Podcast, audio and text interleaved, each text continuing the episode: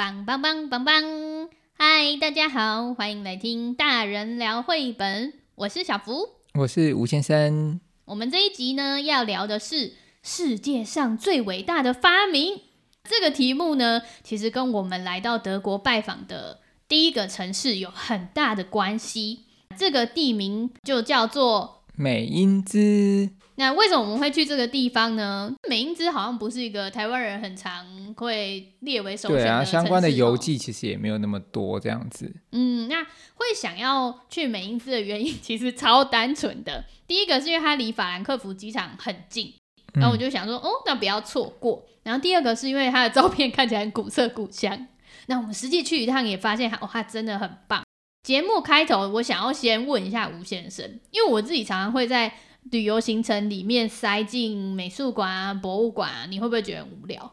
我是觉得还好，因为我个人对于想要去哪里玩，并没有一个很大的欲望。我并想说啊，一定要去到哪些地方啊。但是如果说有一个人可以带着我去，我也都蛮喜欢的。所以你就很放心的通通外包给我。对，大概就是这样子。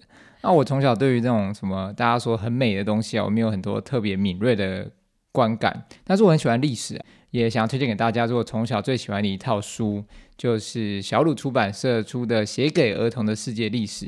这个从历史的角度去看各种事情，到一个地方之前，我就先看看它的历史，让我在这个旅游的过程之中，可以也获得我的这个娱乐这样子。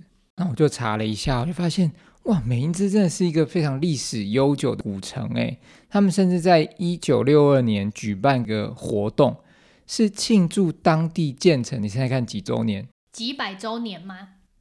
没有，是正式建成两千周年呢，两千年的一个古城。两千也太夸张了。对啊，对啊，因为它以前就是一个政教古都啊，曾经非常的辉煌啊，所以它就有很多很美丽的建筑。那现在也保留了很多所谓的罗曼时期跟哥德时期的建筑。那我其实对建筑史我也不是很理解啊，很多资料都是去参观之前或者之后看的。像是小福之前在那个粉丝专页有分享到《文明的脚印》这本书，他就有提到说，诶，在这个欧洲西欧文明，那按照时间序有哪些很重要的艺术品或是建筑物啊？他他觉得这个是人类文明的重要的一个发展，所以他把它称之为《文明的脚印》。那我把整本书看完之后，对于大概西欧文明有一些基本的概念，所以我就会利用我可以从这个书中学到的东西去看这些建筑物啦、艺术品啊等等。那有时候我就去理解什么样会被称为一个罗曼时期，什么样会称为一个歌德时期，它其实是有个规律的逻辑。那这样一个时期的一个特色，比如说你看到一个高中生顶着一个玉米须发型的一张照片，那你也不知道他什么时候拍的嘛，但是你大概就可以猜到说是什么时候拍的，是 Y2K 吗？大概就是两千年左右嘛，就是七八年级，那现在流行啊，就是说其实这种什么什么时期，它就是一种流行，就蛮有趣的。这个是我在。这个旅游过程的一个小玩点吧。嗯，我要补充，这是真的，因为我们参观了好多间博物馆嘛，那会看到很多不同时期的文物。那吴先生有一个自己逛展的小乐趣，就是侦探游戏。他会去看那个艺术品啊，然后从外观推测说，嗯，我觉得这个应该是某个时期的作品哦。那如果他核对那个简介小卡，发现啊，猜对了，他就很开心。那我对于他的娱乐来源如此朴实无华呢，是甚感欣慰。嗯，那就是一个小游戏。那回到我们历史来说的话，就是美因兹大教堂，它是该地区最重要的罗曼奇的那个建筑，它是大概西元一千年左右建成，距今超过一千年呢，一千年的一个教堂哎。我其实是一开始第一眼看到它的时候，我就觉得哎，有一点奇怪，因为我有看到歌德元素的尖塔跟那些。呃，高拱窗啊，彩绘玻璃窗，我就怀疑说，哎，我是不是对于那个理解有错误？后来查找了资料才知道说，哦，原来它是后来歌德时期的时候再把它加上去的，所以让我知道说，哎，教堂本身它并不是建完之后它就不变动的，从一个比较长的时间跨度来看的话，它也是一个很逐渐变化的有机体，我觉得是还蛮有趣的一件事情，这样子。嗯，所以他们一个建筑，它可能有很多不同时期，就是一直扩建啊，或是扩建啊，加上去啊的的一个部分，嗯，所以你就会觉得说，哦，这个地方是罗曼的，但是这个地方是歌德的，你就可以从中可以找到说，哎，很多有趣的地方。那除了美因兹大教堂，我们还有看另外一个大教堂，也是当地蛮重要的教堂。嗯，那个教堂名字叫做圣史蒂芬教堂，那它又名为蓝色教堂。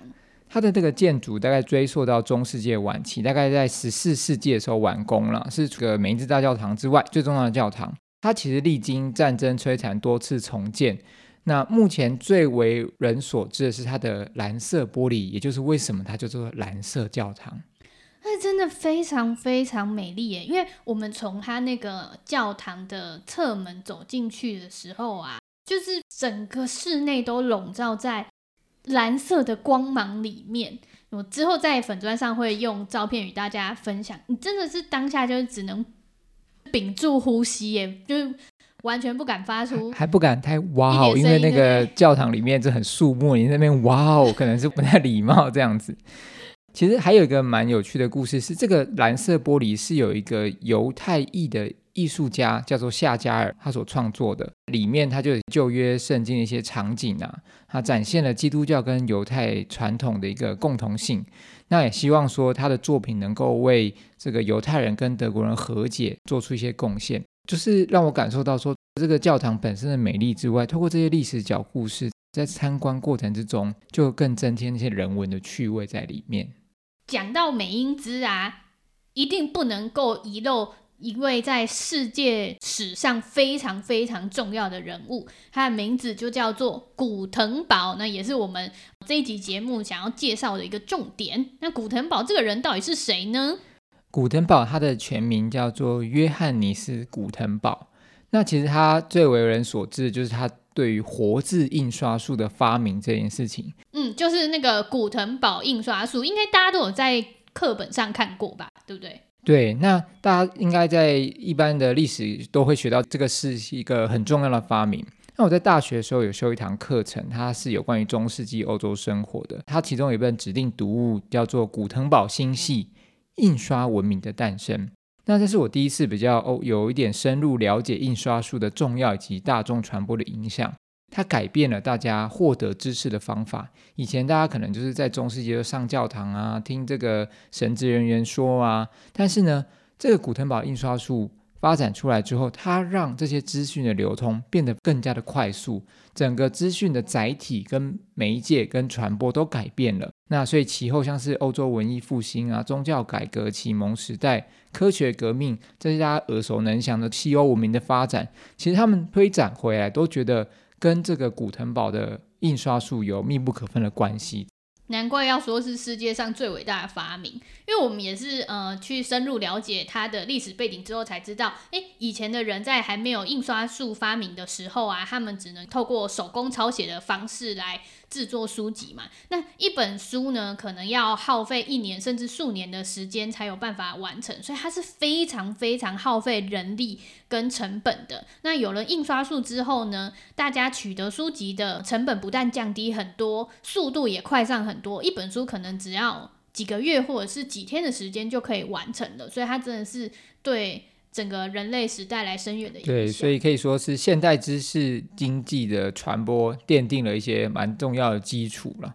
他的全名就是约翰尼斯·古腾堡，那甚至说现在的美因兹大学就是由他的名字来命名，叫做约翰尼斯·古腾堡美因兹大学。嗯，而且他其实原本的姓并不是叫古腾堡哦，他原本是姓另外一个字这样，但是因为他们当时有一个习惯，就是会把自己家的姓呢改成他居住地址的名称这样。呃，我们有参观了一个博物馆，它就叫做古腾堡印刷博物馆。那我觉得这个博物馆很赞呢，因为它不止收藏很多珍贵的史料，也让你看到了整个知识传播方式的改变，而且它门票超便宜。对，开始不太了解欧洲门，后来发现说门票都比这个贵很多。它门票只要五欧，而且我们逛蛮久，大概一两个小时。嗯，那在这个印刷博物馆里面，游客可以参观蛮多东西，包含印刷技术啦、书籍装帧的艺术啊、藏书签啊、版画啊、张贴画、纸张、文字等等。那其实它最重要的藏品就在一个黑暗的房间里面，它可能是要预防说啊、呃，可能对这个书籍有损坏，就是。课本上面一定会提到的古腾堡圣经，当初一百八十本古腾堡圣经遗留到现代不到五十本，其中的一本呢就在呃这个博物馆里面。现在拍卖市场要价可能是上百万美元。嗯，而且我自己印象很深刻的是，它不是只有按照时序就是展示这些呃历史文物，它更重要的是呈现知识传播的转变，像是最早可能是口传嘛，然后还有绘画以及文字的书写记录。那紧接着呢，就有了印刷术的演进，还有像是声音，其实也是传递讯息的一个方法。例如说电话啊，或者是录音机的发明，就像我们现在在做 podcast，其实也是一种媒介上的改变，这样子。对，也是记录人类文明的一个方式。对，一个方式。后来还会有影像，所以它现场有一个很大区块呢，是在展示各种报章杂志，然后也有呃像是文字的历史啊，甚至包含亚洲地区的文字，诶，所以我们也有看到中文啊、日文啊、韩文演变的一些介绍，这样子。那像我。就是这种童书迷呢，在这边甚至还发现他有插画家的插画原稿，所以我当时超兴奋。它真的是一个知识量非常高的博物馆。当天还有看到有学生，可能是高中生或大学生吧，就是在那边写学习单啊、写作业这样。对，你会推荐什么样的人来参观这个博物馆呢？呃，我觉得如果你是对印刷插画。嗯，媒体、文字或是欧洲历史等主题感兴趣的人来这边应该都不会很失望。它的展馆其实蛮大的，那一楼以上的部分呢是不可以拍照。地下室有一个实际展示印刷机的空间，然后他也会表演说哦，实际上那个。那个活动还蛮有趣的，对对对对，就是有个大叔啊，然后就实际操作那个古老的机器，告诉你说哦，这个印刷术当初是怎么样做出来的。呃，我觉得他那一个博物馆呢，其实是国小以上的。小朋友都蛮适合来参观的，但它对于儿童互动的设计其实是没有太多这样子，所以如果你是要带小小孩来的话呢，就可以再考虑一下。如果你跟我们一样，就是来到德国旅游啊，那也来到了美因兹，我很推荐你可以在这边住上一到两个晚上。我们那个时候是选了一个在车站附近走路十分钟就可以到的公寓。然后它位在一个美因兹很少见的高楼，因为欧洲他们对于房屋的高度都会有，他们规定不能超过那个教堂了，对，就是所以所以说它一定要在这个老城区外面的地方，他才有办法去盖这么高的公寓这样子。嗯，那我们那住的那个公寓房间，它大概是有十五层楼高哦，所以其实算是蛮高的。然后空间很大，还有厨房。那我们一打开门呢，就可以看到它有一个阳台。视野超好，你可以直接眺望，就是刚刚节目有提到的两座美因兹代表性的教堂，非常非常漂亮。那景点的部分就是比较少一点啦，但我觉得它的老城区非常美。我们来的时候已经是春天了，所以到处都有种花，那广场上面也会有农产市集，虽然摊位没有很多，可是那些蔬菜水果都。摆的像艺术品一样，看起来非常的新鲜。那我们在这里也买了草莓，我真的是第一次看到说，诶，这草莓超漂亮。那就看一下价钱，天哪，五欧，然后一一大盒的草莓，又觉得说，哇，真的是产地，然后又非常的新鲜这样子。那我们草莓之外，也在餐厅吃了哦，当季最夯的白芦笋。那个白芦笋其实炖饭真的是超超超超超超超超超好吃。真的，然后还有在历史悠久的咖啡厅外带蛋糕啦，然后在城市惬意的找个空间坐下来吃啊。那这个城市非常有趣，是他们有个代表色，房子都是粉红色的，到处都种满了花啊。车流其实因为它就是一个没落的城市，而是老城区，所以车流也不多，真的是非常惬意，很适合大家来这边走一走。嗯，如果你比较想要旅行的地方是这种宁静的小镇啊。然后你的时间也相对充裕的话，是还蛮推荐来这边逛一逛的。然后也可以去我们刚刚提到的一些教堂啊，或是印刷博物馆参观。那我们今天的节目就到这里喽。